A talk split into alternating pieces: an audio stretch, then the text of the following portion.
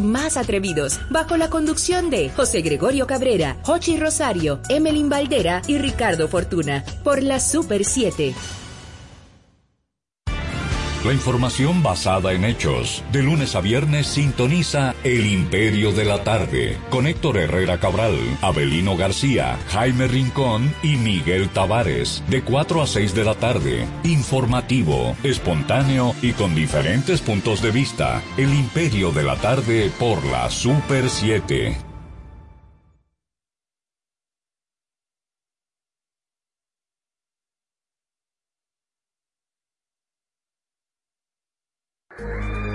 Protejamos los océanos. Según estudios de la ONU, el impacto de la contaminación del plástico en el océano gasta unos 13 mil millones de dólares al año, incluidos costos de limpieza, pérdidas económicas para el sector pesquero y otras industrias. Nuestros océanos, nuestro futuro. Un mensaje de la Super 7. Información directa al servicio del país. Queremos tener una comunicación más directa y efectiva. Síguenos y contáctanos en nuestras cuentas de redes sociales como arroba super7fm. Únete a nosotros. Cada sábado te invitamos a disfrutar de un encuentro musical que viaja por el mundo artístico y cultural, conjugado con la historia de la música, bajo la conducción de Jorge Ramos. Notimúsica Radio, sábados de 8 a 10 de la mañana por la Super 7. Una nueva ventana musical dedicada a la música brasileña en todos sus géneros. Cada sábado de 1 a 2 de la tarde, Sesión Brasil por la Super 7. Con el fin de mantener la calidad de nuestros contenidos y adaptarnos a los cambios, te presentamos una programación variada y diversa en nuestro portal informativo www.super7fm.com.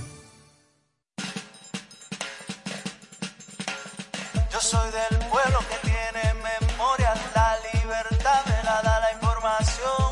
Todos los días escribe una historia, por eso al la cuestión. Acompaña a Patricia Solano y Diana Lora en La Cuestión, de lunes a viernes de 1 a 2 de la tarde por la Super 7. No te quedes sin saber cuál es la cuestión. Escucho la cuestión.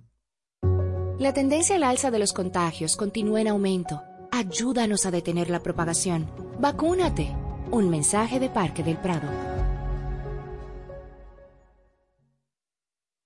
Noticias de actualidad y toda la información del sector turístico analizada y comentada bajo miradas críticas y objetivas con Osvaldo Soriano, Mayra de Peña y Karina López en Turismo por 3, cada sábado desde las 2 de la tarde por la Super 7. Periodismo turístico responsable. Turismo por 3. La historia de la música, sus compositores, directores, intérpretes, solistas y conjuntos destacados del panorama musical nacional e internacional cada sábado desde las 10 de la mañana en Ciclos de la Música, bajo la producción y conducción de José del Castillo y Fabio Herrera, sábados de 10 de la mañana a 12 del mediodía por la Super 7. El protocolo nos habla de códigos, que significan mensajes y de formas que debemos guardar. Todos comunican algo respecto de cómo debemos actuar y comportarnos como actores en espacios de la sociedad. Conocer las reglas protocolares proyecta un mensaje positivo acerca de nuestra educación o de nuestra valoración por respetar los parámetros establecidos. Si respetas las normas protocolares, los demás podrán tener una buena percepción de tu persona. Y recuerda que esta es una entrega de Rosario Medina Gómez de Estratégica para Super 7 FM. Los fanáticos de la tecnología tienen una cita cada sábado en Conexión Tecnológica con Guido Mieses. Avances tecnológicos y nuevos inventos. Un repaso a los temas más destacados en las tecnologías de la información y la comunicación. Conexión Tecnológica, sábados a las 3 de la tarde para todo el país por la Super 7. Disfruta de nuestro merengue, sus historias, arreglos musicales y sus intérpretes cada domingo de 11 de la mañana a 12 del mediodía en Por la Ruta del Merengue con Américo Mejía, coleccionista e investigador del merengue. Domingos desde las 11 de la mañana por la Super 7. Estamos comprometidos en la construcción de una verdadera sociedad de la información para todos y todas. Somos un medio inclusivo. Sé parte de nuestros debates. Super 7. Información directa al servicio del país. Estamos en una etapa crítica de contagios por COVID-19. Debemos reforzar las medidas sanitarias. Mantén una distancia sana. Lávate las manos con frecuencia. Continúa con la desinfección de las áreas. Utiliza tu mascarilla. Evita aglomeraciones. Por ti y por todos, sigue cuidándote. Somos Super 7.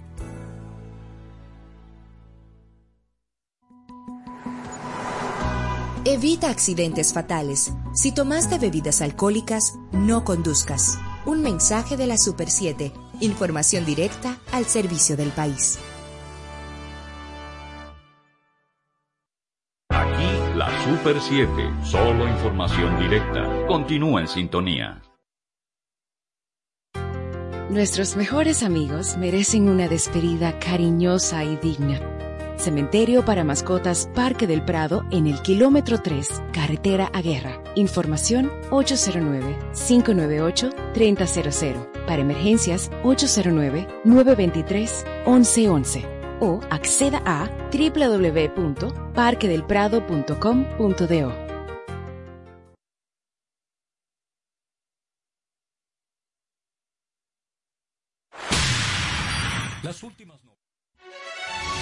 Repasamos la actualidad del acontecer nacional e internacional en el interactivo de la Super 7. Ágil, veraz, oportuno y equilibrado. De lunes a viernes de 2 a 4 de la tarde escucharás la información que llama al criterio con diversidades y estilos más atrevidos, bajo la conducción de José Gregorio Cabrera, Jochi Rosario, Emelín Valdera y Ricardo Fortuna. Por la Super 7 que uno escucha en la voz, en la boca de los afiliados es que se sienten desprotegidos.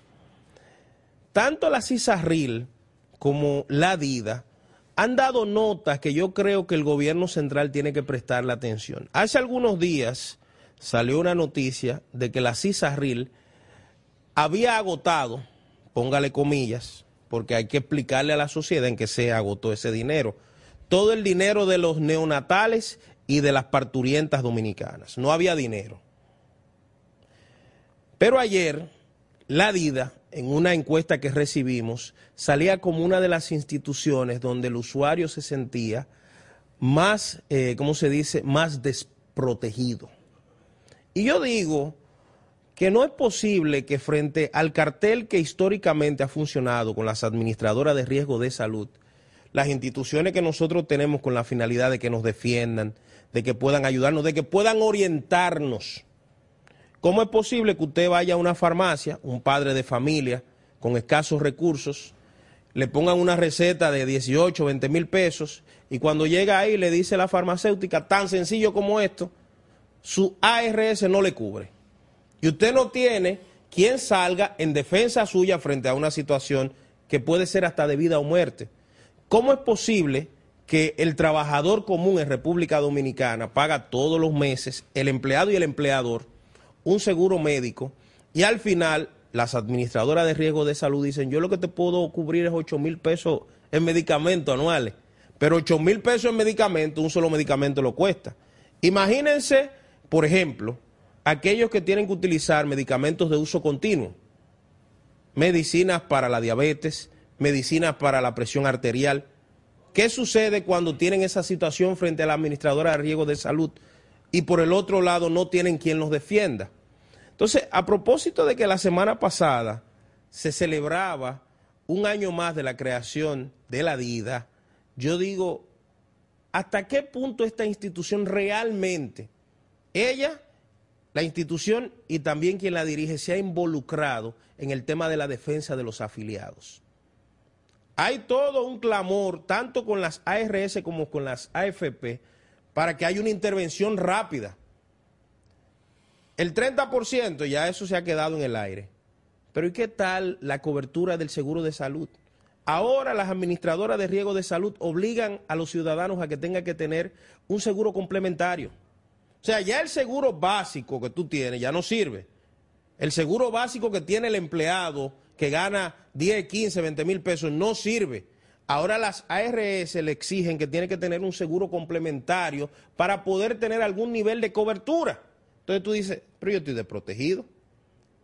Si usted le toca la desgracia de tener que afrontar una enfermedad catastrófica, usted se jodió.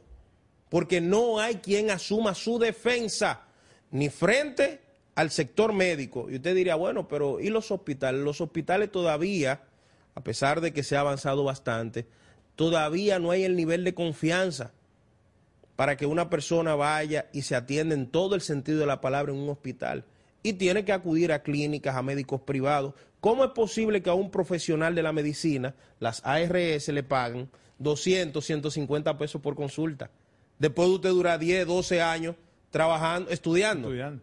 O sea, son de las cosas que yo pienso que en este régimen, que ya tiene 20 años, y que 20 años después hay que hacer algún tipo de revisión, y se dice que se está haciendo, pero yo digo, no es revisar para seguir fuñendo al pueblo, es revisar para que haya una regulación para los dueños de esas administradoras de riesgo de salud, igual que las administradoras de fondos de pensiones. Buenas tardes, don Guido Gómez y Mazara. Oh, viéndolo ahí a usted. Bien, bien. Mira, eh, solo quiero acotar. Sí. Que el sistema que se coincidió hace 20 años de la seguridad social, o por negligencia de los actores, o por falta de información, el ciudadano de a pie no está profundamente familiarizado. Lo que sí es siempre víctima de un sistema que es profundamente injusto. Y yo quiero aprovechar esta oportunidad para solo adicionar al comentario del camarada lo siguiente. Ciudadanos, ciudadanas, las sociedades te compran reformas tendentes a mejorar las estructuras institucionales llamadas a proteger a los más desfavorecidos. Pero también la sociedad sabe cuando ese mecanismo ha sido parte de un ardid para enriquecer a unos y empobrecer al resto. La gran crítica que existe en términos del sistema de seguridad social dominicano hace 20 años inaugurado, yo fui que firmó ese decreto. Tiene que en una esquina eh, detenerse a pensar qué ha pasado, qué no han hecho, por qué no lo han hecho y por qué, como de costumbre, un grupo siempre se queda con mucho en la mano cuando el resto no tiene nada. Guido, el año pasado, para que tú entiendas a propósito del clamor que hay, por ejemplo, con las AFP, las compañías que administran los fondos de nosotros, los fondos de pensiones, se ganaron 30 mil millones de pesos. Y entonces los pobres dominicanos reclaman su 30% como sucedió en Chile y ha habido toda clase de cubeo para no entregar el dinero. ¿No te llama la atención que, aunque parezca contradictorio, que algunos llamados dirigentes sindicales de la República Dominicana están en contra del 30%? Claro, ya resolvieron su problema. Y las pensiones que han salido, y ahí voy a lo que decía la señora Horacio, tu abuela. Sí. Que la, Usted tiene... Eh. Señores, no somos tan tontos. ¿Cómo es posible que ante un régimen tan desigual como el que vivimos y después de una situación tan trágica como la pandemia y se diga que se le va a entregar el 30% y los principales dirigentes que interactúan con el Ministerio de Trabajo y con la mesa de trabajo del país digan que no y después salga un decreto con una pensión. Eso lo desacredita, ¿eh? No hay forma de explicarlo eso. Bueno, vamos a una pausa. Volvemos con esta que es tu voz al mediodía.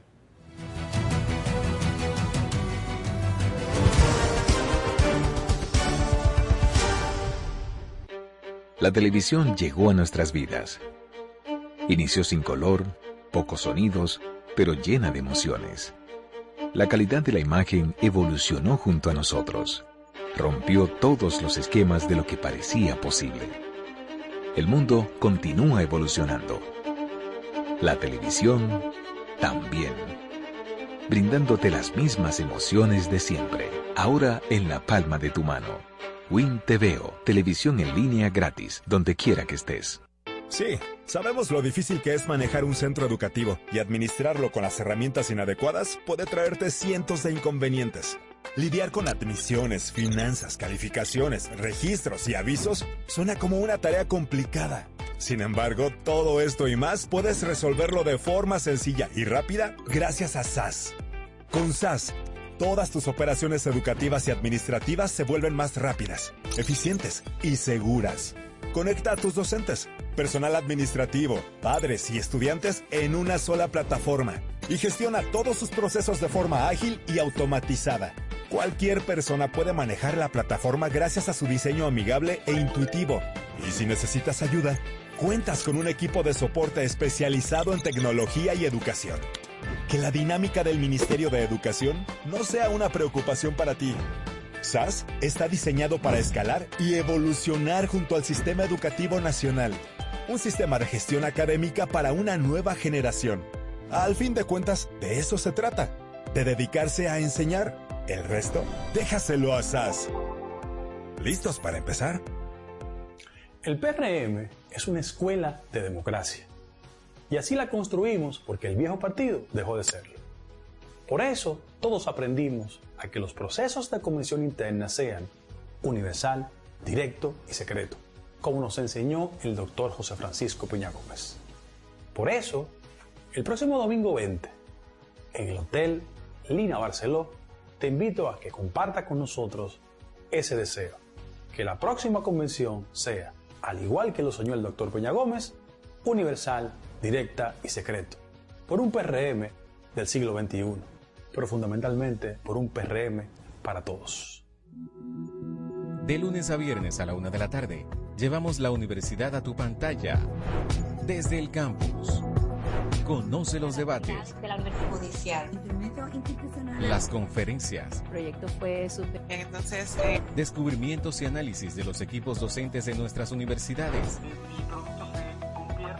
y especialistas invitados. Contamos con 1.585 áreas degradadas por residuos sólidos. Desde el campus, de lunes a viernes a la una de la tarde. Vívelo por Voz Media Network. Continuamos en Tu Voz al Mediodía. Somos tú. Mira, Cuando Luis está saludando, Volvemos en esta que es tu voz al mediodía. Mira, Auniel, sin ánimo de que pase. Si bien es cierto, la figura de Francisco Alberto Camaño de Yo siempre ha sido motivo de múltiples interpretaciones, cada uno de los dominicanos, sin importar en el lugar donde esté, reconoce su aporte. Y qué importancia tuvo en el desarrollo del proceso democrático del país. Por eso, en el día de ayer, se cumplió un año más de su asesinato. sí es.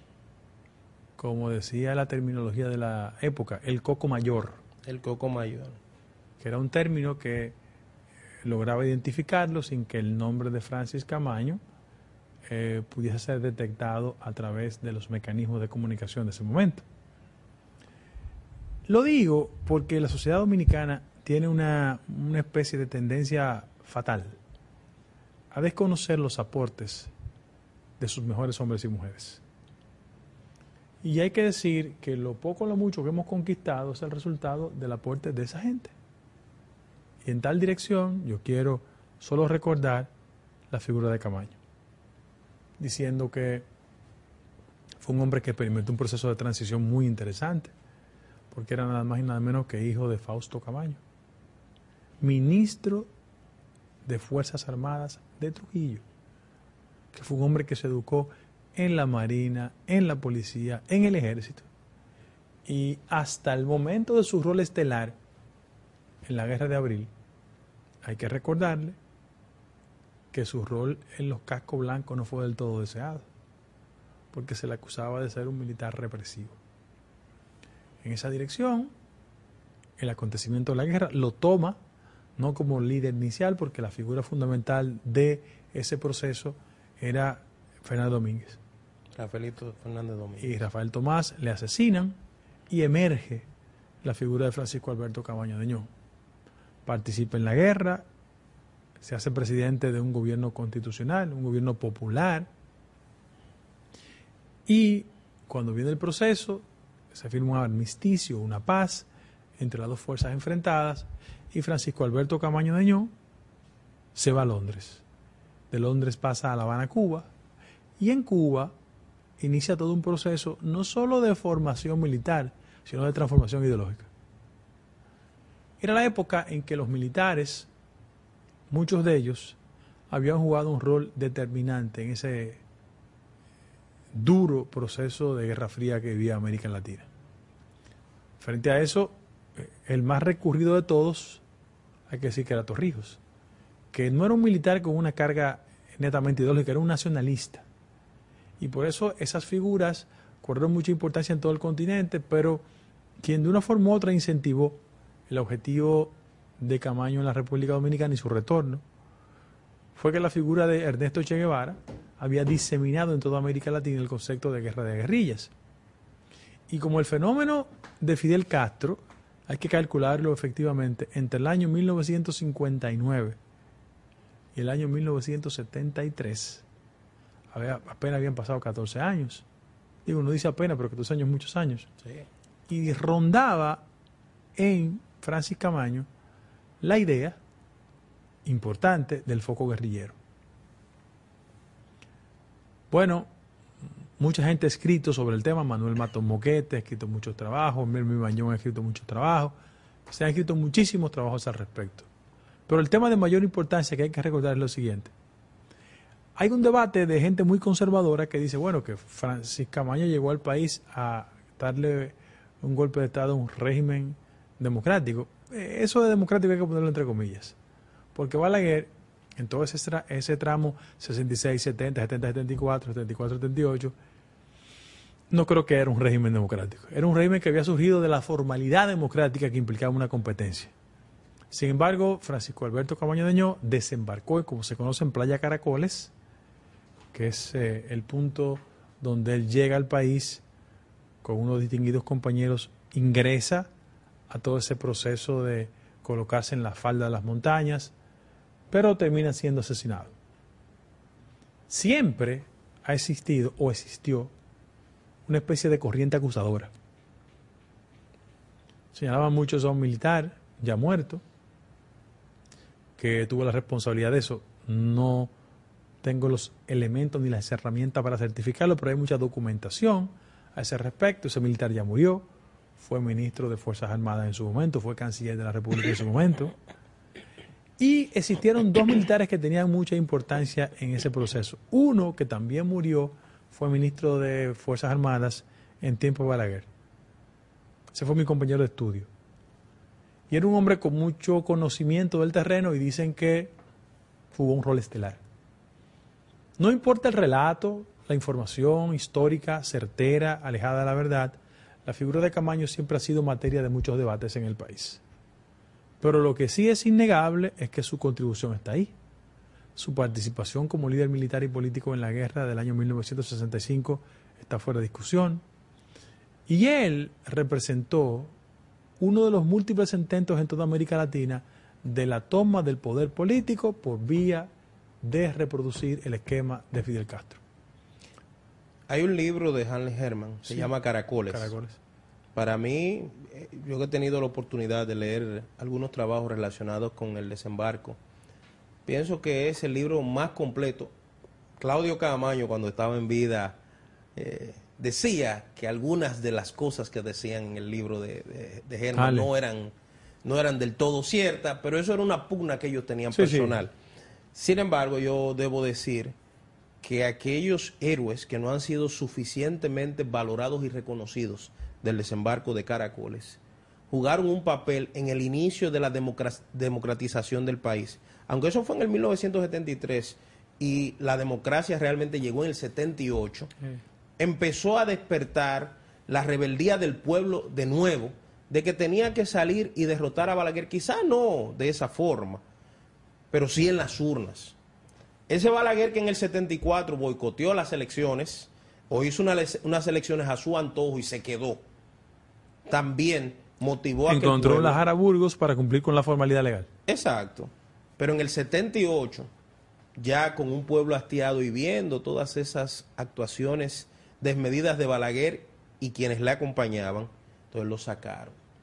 Hay un personaje que acompañó a, a Camaño, que yo tuve la oportunidad incluso de ir a su pueblo en San Francisco de Macorís, porque eh, en el libro Harley Herman le dice el héroe anónimo, se llamaba Ramón Euclides Holguín Marte, Holguín Marte. Braulio, le decía... Eso es el- sinónimo de guerra. Sí, el sinónimo de guerra era Pero Braulio. su apellido era Olin Marte. Eh, y fue el primer caído, debo decir a los que nos escuchan, a los jóvenes, en ese enfrentamiento, no por la ametralladora de nadie, sino por, le- por inanición. Tenían días Hambre. que no comían y dicen que confundió un peñasco, como parece con una piscina, no con una piscina, con el mar, venían tanto días en el mar, que se tiró en el, peñasco y se desnucó. Ese fue el primero que se sacrificó en esa lucha. Y yo digo que nuestros jóvenes, nuestra sociedad tiene que volver a esos libros, tiene que volver a esa historia para entender la lucha, el sudor, el sacrificio que ha costado la democracia. Francis Camaño pudo haber muerto de viejito, Guido, amigos que nos escuchan, si se queda tranquilo. Sin embargo, entendía que lo que estábamos viviendo bajo el gobierno de Balaguer no era lo que este pueblo merecía. Y hoy, que nosotros tenemos tanta gente que tienen sinónimos de demócrata, pero no ejercen la democracia, tienen el título, sin embargo en la sangre no lo llevan, es una lección para que no permitamos que ni en los partidos políticos, ni en el país, se instalen pensamientos dictatoriales. Y eso va en muchas direcciones. Hace poco el pueblo empezó una lucha y lo hizo con el caso del expresidente Medina cuando lo sacó. El pueblo entendía de que habían eh, señales de algún nivel de, Autoritarias. de autoritarias. Y yo digo que ahora en el gobierno del cambio no debe reflejarse eso. No debe reflejarse, no debe permitirse al contrario. El gobierno del cambio debe ser una escuela de democracia como lo era José Francisco Peña Gómez, que vivió todos esos procesos. Ayer yo veía, Guido, y lo digo aquí, llamando la atención, pensando en Camaño, pensando en la democracia y entendiendo que ese tipo de modelos son los que se deben repetir democráticos, no autoritarios. Ayer me llegó una demanda de un ministro que parece que no lo pueden tocar. Cada vez que lo mencionan a él le molesta. Y este señor con señales autoritarias en su comportamiento, eso no lo dice Guido, lo dice Odniel responsablemente, sometió a un periodista porque dijo algo que él había dicho, pero que a él no le gustó. ¿Quién fue ese? Ese fue el ministro de Vivienda, el señor Carlos Bonilla. Parece ser que ese señor tiene la epidermis muy sensible, muy sensible, y cada vez que lo mencionan le sale el pensamiento autoritario, más no democrático. Un servidor público es un representante de la democracia plena. Hay ministros, hay senadores, hay diputados en un régimen democrático como el que tenemos nosotros, donde se vota. Aquí la gente votó por Luis. Y gracias a eso, a que votaron por Luis, Luis lo colocó en esa posición. Vamos a irnos más a la democracia más que a querer sacar pensamientos autoritarios. Ese tipo de actitudes no contribuyen nada ni reflejan que verdaderamente hay un cambio en la forma de gobernar. Lo digo responsablemente. Estoy hablando del periodista Dari Terrero. El ¿Qué, qué señor- pasó con Dari? Él habló de unas 11 mil viviendas que había prometido el señor Bonilla y el presidente de la República construir anualmente. No lo han podido alcanzar. Las razones yo no las sé. Por la pandemia, por, la- por lo que sea, no lo han hecho. Como el señor Terrero Dari se escribió un tuit hablando del tema, hablando de esa promesa, el señor Bonilla lo demandó, lo, lo, lo, Lo in- lo intimó lo intimó primero. Y yo pienso que en un régimen democrático no se debe permitir que a los periodistas se les comience a intimidar. Eso es una forma de intimidación. Lo digo porque yo lo viví en el pasado gobierno y me solidarizo con cualquiera que se lo haga. Y en el gobierno del presidente Fernández, en una ocasión, allanaron las oficinas de Uchi Lora y de Nuria y también me solidaricé, aún siendo un gobierno donde tenía buenas relaciones. con la prensa hay que respetarla. O sea, no podemos permitir que nadie, porque piense que... Pero que no le con la prensa. Con ningún, ningún espacio, ningún ciudadano. Nosotros vivimos en un Estado social, democrático y de derecho. Aquí no hay dictadura. Aquí no hay dictadura. El que no le guste que le digan algo, bueno, retírese de eso y haga su trabajo en el sector privado. ¿Por qué, no, ¿Por qué él lo intimó, por ejemplo, a la comunicadora Nuria Piera cuando hizo el reportaje de los edificios que él construye que no sirven para nada? Y que tiene cientos de demandas en los tribunales. Yo tengo en mi oficina documentos de demanda de ese señor. Entonces, la función pública no es para que usted se quiera creer el dueño de la verdad. Y mucho menos para, quiera, para que quiera imponer pensamientos y actitudes autoritarias. Aquí el miedo murió el 30 de mayo del 61. No hay miedo ya. Con todo menos con miedo. Ok, vamos a una pausa. Volvemos con esta que es tu voz al mediodía.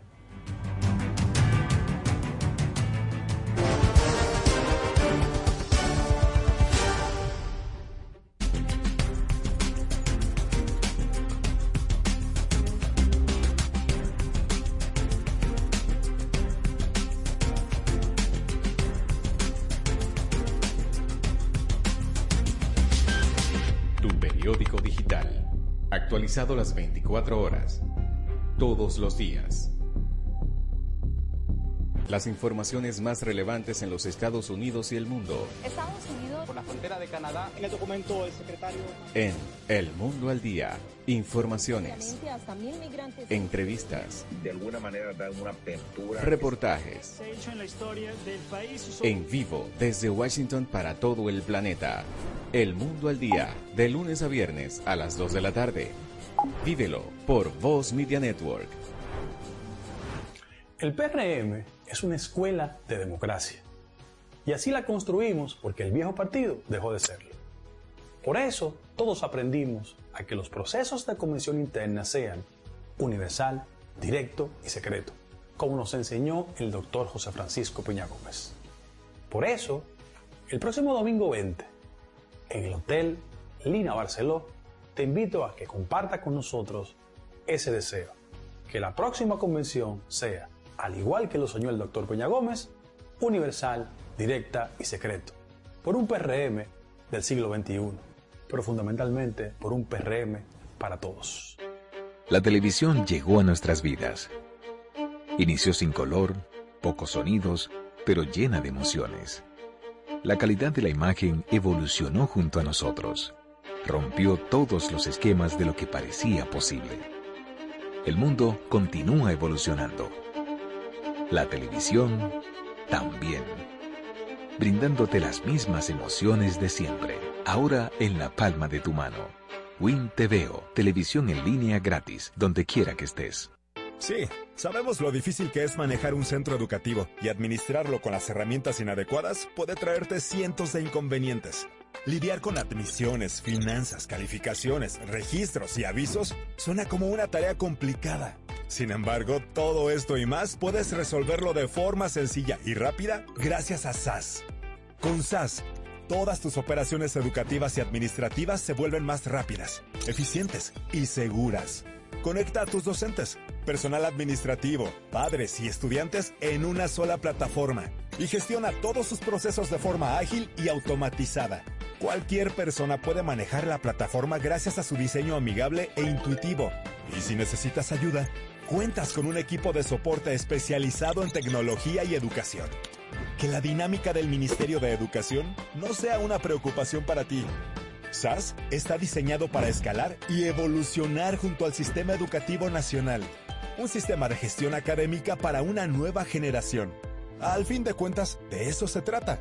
De dedicarse a enseñar. El resto, déjaselo a SAS. ¿Listos para empezar? Continuamos en Tu Voz al Mediodía. Somos tú. Mira, Obniel, eh, yo no sé la- las consecuencias en términos de interpretarlo, pero va en dos direcciones. El anuncio ayer del presidente de la República respecto a que hemos concluido ya este ciclo de mascarilla, distanciamiento, todo ese tipo de iniciativas, En lo personal, me genera una sensación en la siguiente dirección. ¿Cuánta gente ultra confiada y harta de cargar con una mascarilla podría entrar en un proceso de tolerancia excesiva, de no tener ningún tipo de control y podríamos volver a una recaída? Eso a mí me preocupa. El gobierno ha dado un dato que junto con eso que tú dices me preocupa bastante. Hay provincias donde apenas el 20% de los, de los habitantes se ha vacunado. Al principio, yo pienso que la apuesta que estaba haciendo el gobierno era la, la protección de rebaño, como ellos dicen, que le diera la mayoría y, y que una gran mayoría se vacunara. Yo pienso que hay que tener mucho cuidado con todo esto. La relajación de las medidas en medio de esta crisis, porque el gobierno dice una cosa y a veces hace otra y yo me, como que me pierdo. El gobierno está diciendo que hay que vacunar a los niños. Esta semana empezó el proceso de vacunación. En el caso de mi hija, a mí me mandaron un documento para librarlos de la responsabilidad, para llamarlo de alguna forma, o darles permiso de que lo vacunen. Y yo digo, se está iniciando un proceso de vacunación de los niños y a la vez tú relajas las medidas, como que arroz con helado no se come. Entonces, el tema del COVID-19, que han ido saliendo otras variables junto con el Omicron, no está en control. Hay naciones que sí, que han empezado el proceso de liberación, pero esas naciones tienen más del 80% de sus ciudadanos vacunados. Sí, porque es una correspondencia de muchos ciudadanos vacunados, mayor liberalidad. Exacto. Pero yo quiero saber, y eso esperaba en el discurso del presidente ayer, cuál es la cantidad de ciudadanos que nosotros tenemos ya vacunados. O sea, tenemos el 70% de la población No, vacunado. no. No lo tenemos. Entonces, quitar las medidas podría generar de nuevo el colapso del sistema de salud producto del COVID-19. Ah, que en las últimas semanas no hemos tenido tantos casos, pero no hemos tenido tantos casos porque tenemos la protección de la mascarilla. Señores, no hay establecimiento donde tú vayas, Guido, que no diga obligatorio la mascarilla. No hay establecimiento donde tú vayas que no te digan, présteme su, su carnet de que usted se vacunó.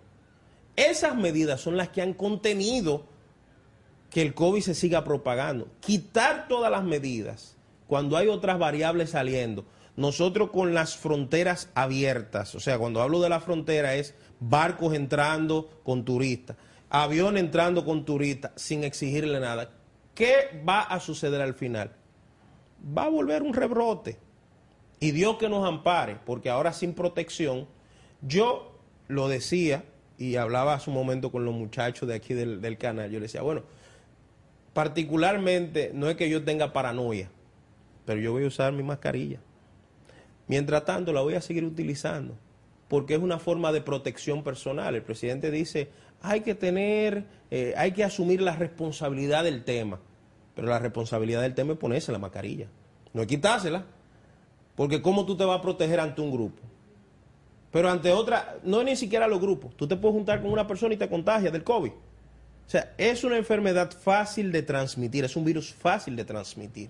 Entonces, dejar a la población sin las medidas debidas.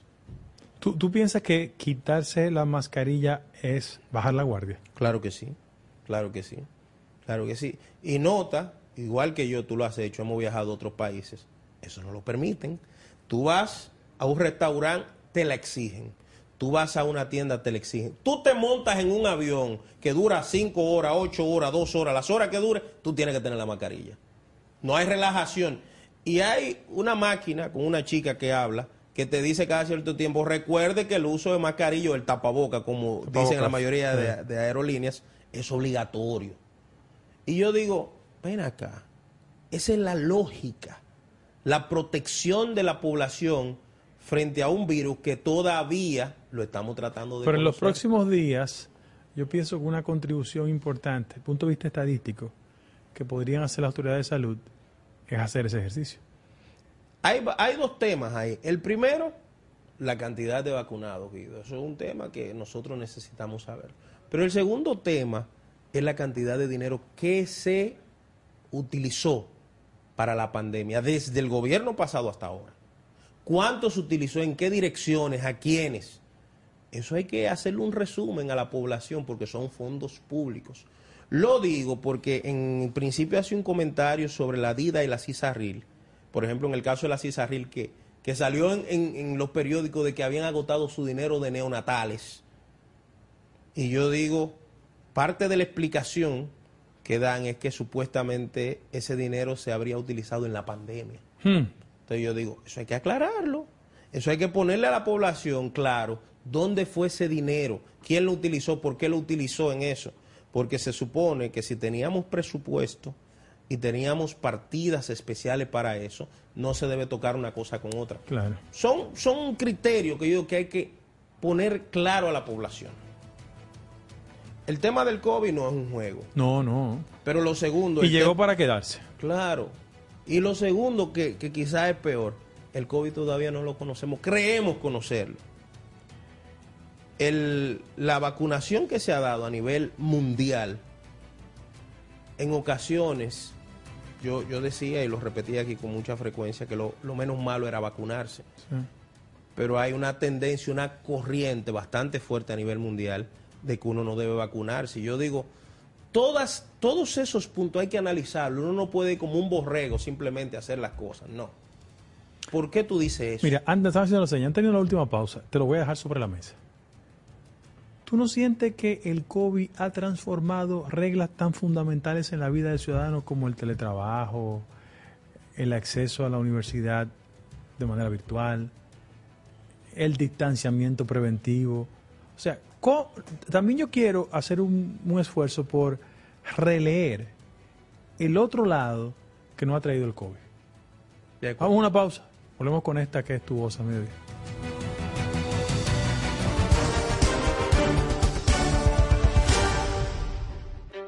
La televisión llegó a nuestras vidas.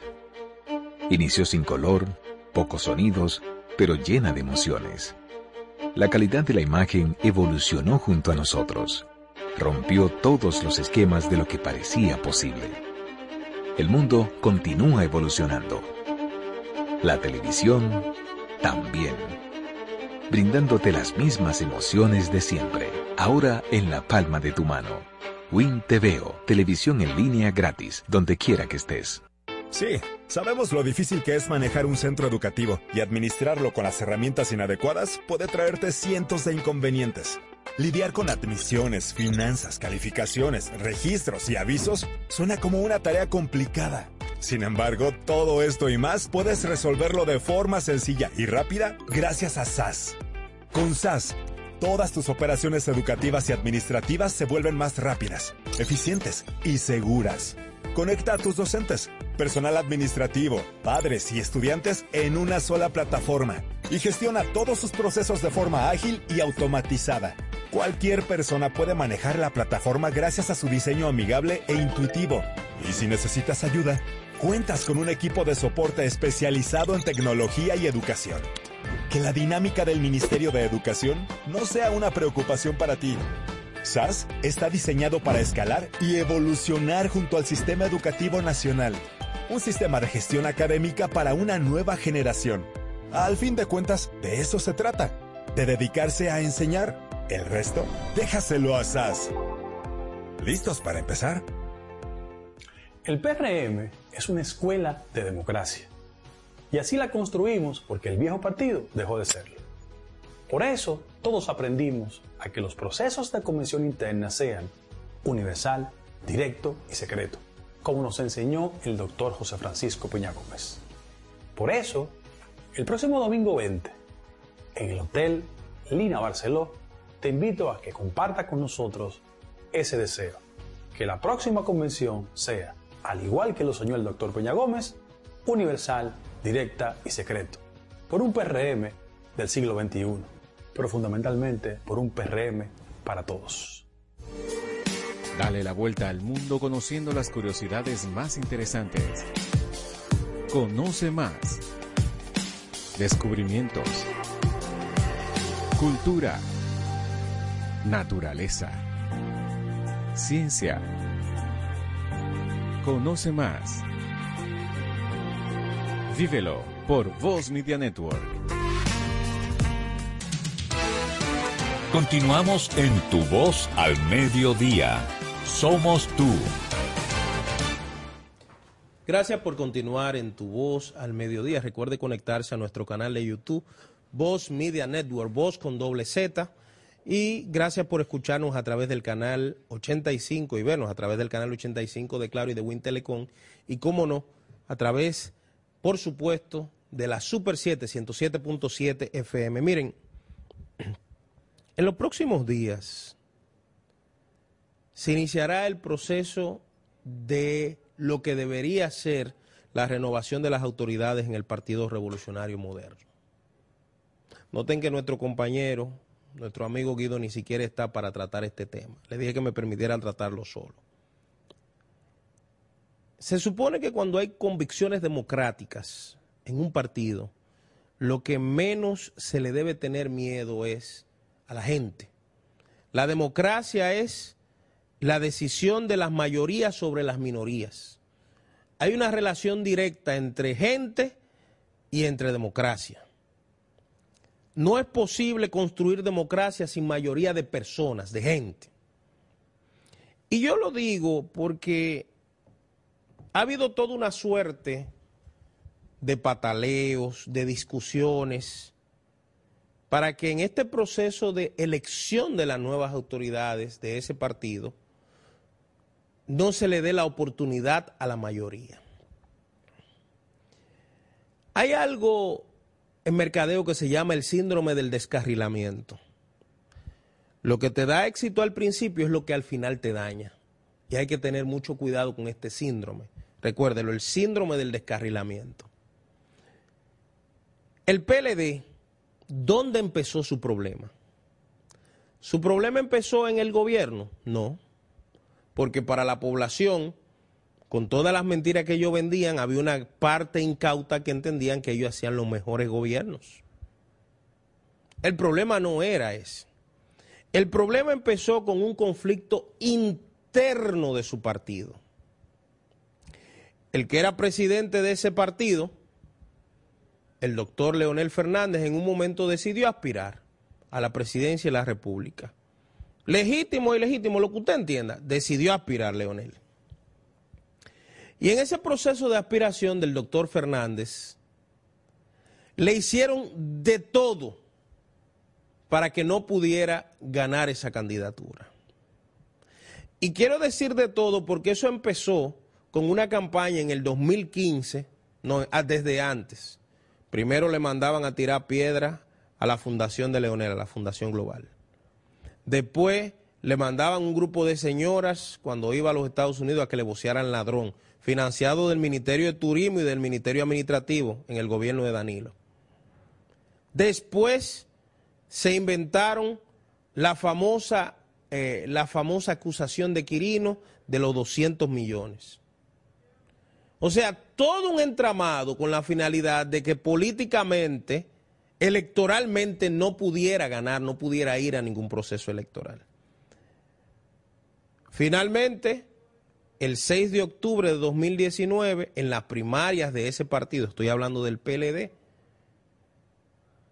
hubo todo un fraude montado, Leonel Fernández se fue de ese partido y Luis Abinader ganó las elecciones por la división que se dio en ese partido. Ese fue el elemento numérico. La partición en dos de ese partido fue lo que provocó eso. Aparte del hartazgo que había en una gran parte de la sociedad. El PRM luchó mucho tiempo para llegar al poder, siete años, más lo que había durado en el antiguo PRD que tuvieron que salir de ahí porque el señor Vargas Maldonado secuestró la democracia de ese partido y él era ley, batuta y constitución. Lo que diga Miguel, lo que, dice, lo que dijera Miguel Vargas era lo que iba. Ahora, el PRM, dirigido por el señor Paliza, la señora Carolina, pero por atrás por el presidente de la República, Abinader, y por el expresidente Hipólito Mejía, llegaron al gobierno. Pero llegaron al gobierno solos, no. Llegaron con la contribución de muchísima gente. De, de hecho, una gran parte de los que contribuyeron a la ganancia del cambio ni siquiera eran de ese partido.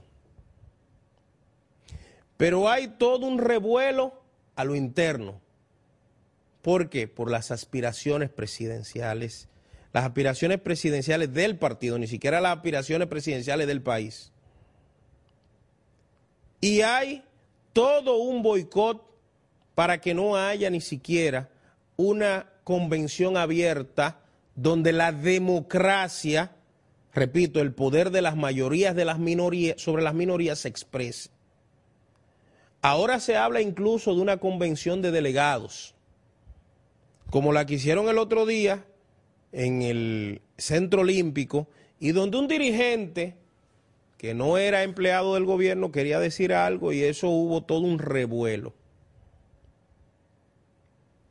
Yo creo que el presidente Abinader, pienso que el expresidente Mejía, que Carolina, que Paliza, salen mejor de este proceso si siguiendo los ideales democráticos del doctor Peña Gómez, en la práctica le abren las puertas a la mayoría para que sea la mayoría la que decida quiénes deben ser sus autoridades, su presidente, su secretario general, su secretario de organización, su secretario de finanzas. Porque la confusión, repito, el síndrome del descarrilamiento, la confusión del PLD fue cuando los que eran miembros del comité político se confundieron con ser funcionarios públicos y chocaron con una realidad. El PRM tiene temas pendientes que resolver. Número uno, yo veo las declaraciones con mucha frecuencia del ingeniero Alburquerque, Ramón Alburquerque. ¿Por qué una comisión de alto nivel de ese partido no ha buscado la forma de sentarse con Alburquerque para que el discurso que él tiene, que es un discurso que él tiene todo su derecho, pero que es un discurso que le está dando duro al gobierno, con muchísima inteligencia y con muchísima lógica, ¿por qué no sentarse y tratar de ponerse de acuerdo respecto a hacer las cosas mejor? A la misma crítica que él tiene, que se conviertan en respuestas para los problemas que hay, en soluciones para las dificultades. ¿O es que consideran a Alburquerque un dirigente de tan poca monta que no le importa lo que él diga? Yo lo pregunto. No tiene importancia lo que él diga. Es un, ah, no, a mí no me importa. Eso es el planteamiento que se está dando. La otra, nuestro compañero, que el próximo domingo, por supuesto, lanzará formalmente su candidatura a la presidencia de ese partido, el doctor Guido Gómez Mazara, ha habido toda suerte de bolas que han lanzado respecto a ese tema. Lo último que yo he escuchado de gente muy relacionada con el sector del expresidente Mejía es que Guido no es del PRM, eso es lo primero que están diciendo. Pero si Guido no es del PRM, entonces yo no soy de este país. ¿De dónde qué? Se juramentó en el PRM y por ahí anda el discurso de Luis de Paliza donde dicen que entraba hasta con las mismas condiciones que tenía en el PRD. ¿De dónde ha salido esa versión tan tonta,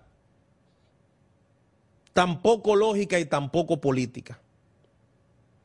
Yo vi el otro día a una dirigente que a propósito trabaja en el gobierno, antes estuvo con Leonel, escribir unos tweets sobre eso y decir que, que, que la verdad no se puede ocultar.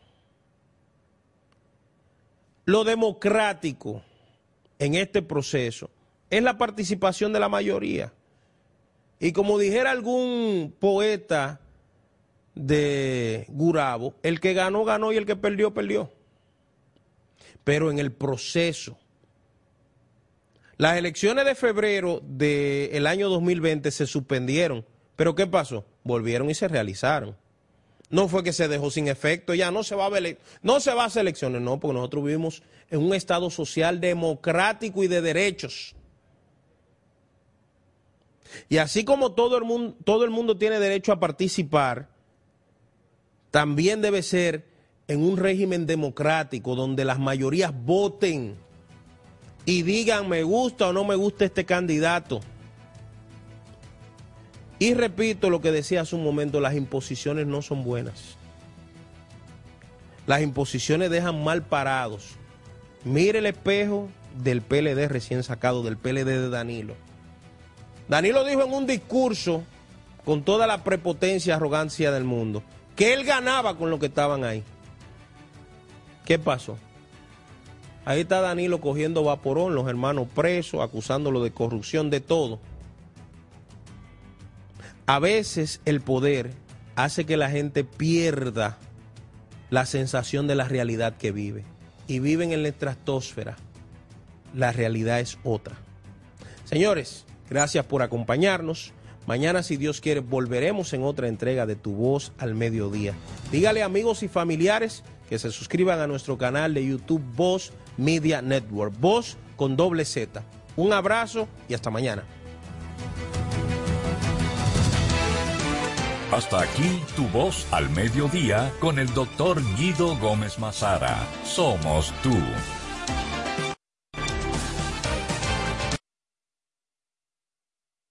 A solo un clic www.super7fm.com. A continuación, la cuestión. Escucho la cuestión. Super 7 FM, HISC, Santo Domingo, República Dominicana. Crean una novedosa técnica de cribado de fármacos para metástasis cerebral.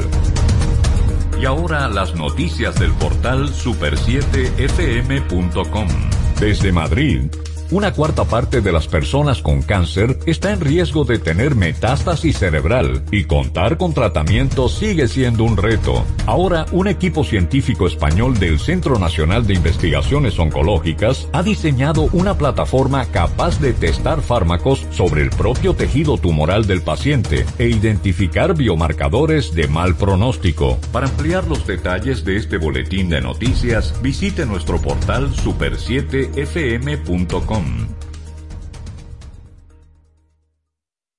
Información al instante en Super 7, 107.7 FM.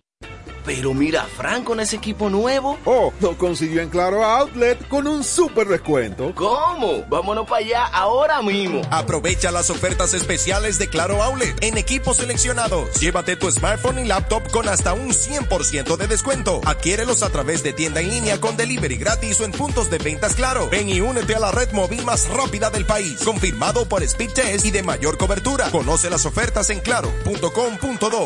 En Claro, estamos para ti.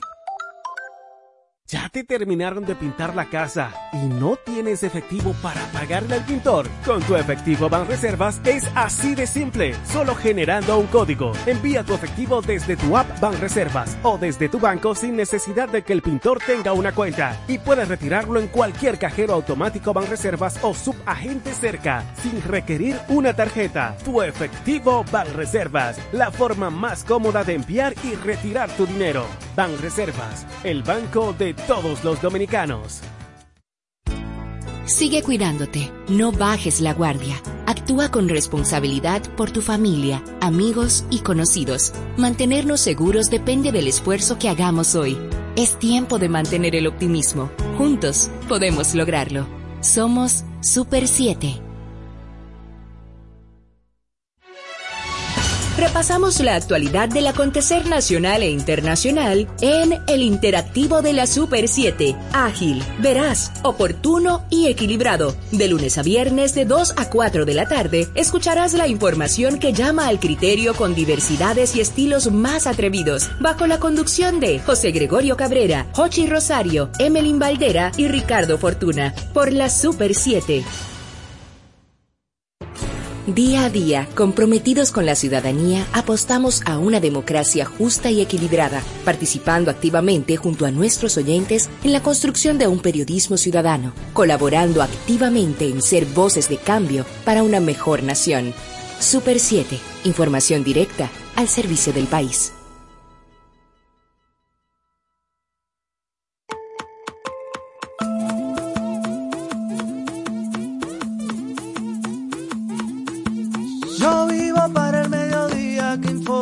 Yo crezco en el mediodía que educa. Veo el conocimiento en todas sus formas. Yo soy denuncia, noticia y cultura.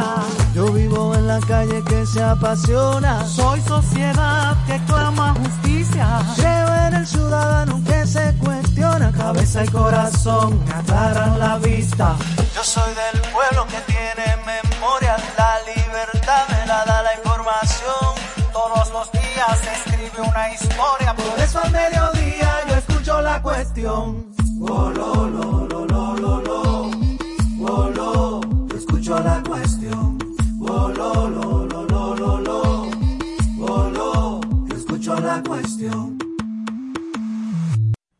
Muy buenas tardes amigos de toda la República Dominicana que nos sintonizan a través de la Super 7, 107.7 FM en todo el territorio nacional y a través de YouTube en nuestro canal La Cuestión. Búsquenlo, suscríbanse que estamos subiendo los contenidos diarios de este programa para que ustedes puedan volver a disfrutarlos. Hoy tenemos varios temas en este programa. Vamos a hablar de impuestos a propósito de las propuestas que hay de parte de la Dirección General de Impuestos Internos de aumentos eh, a varios sectores, incluyendo las plataformas digitales. Y para eso vamos a tener de invitada en el programa de hoy a una gran conocedora de temas impositivos, a Germania Montaz.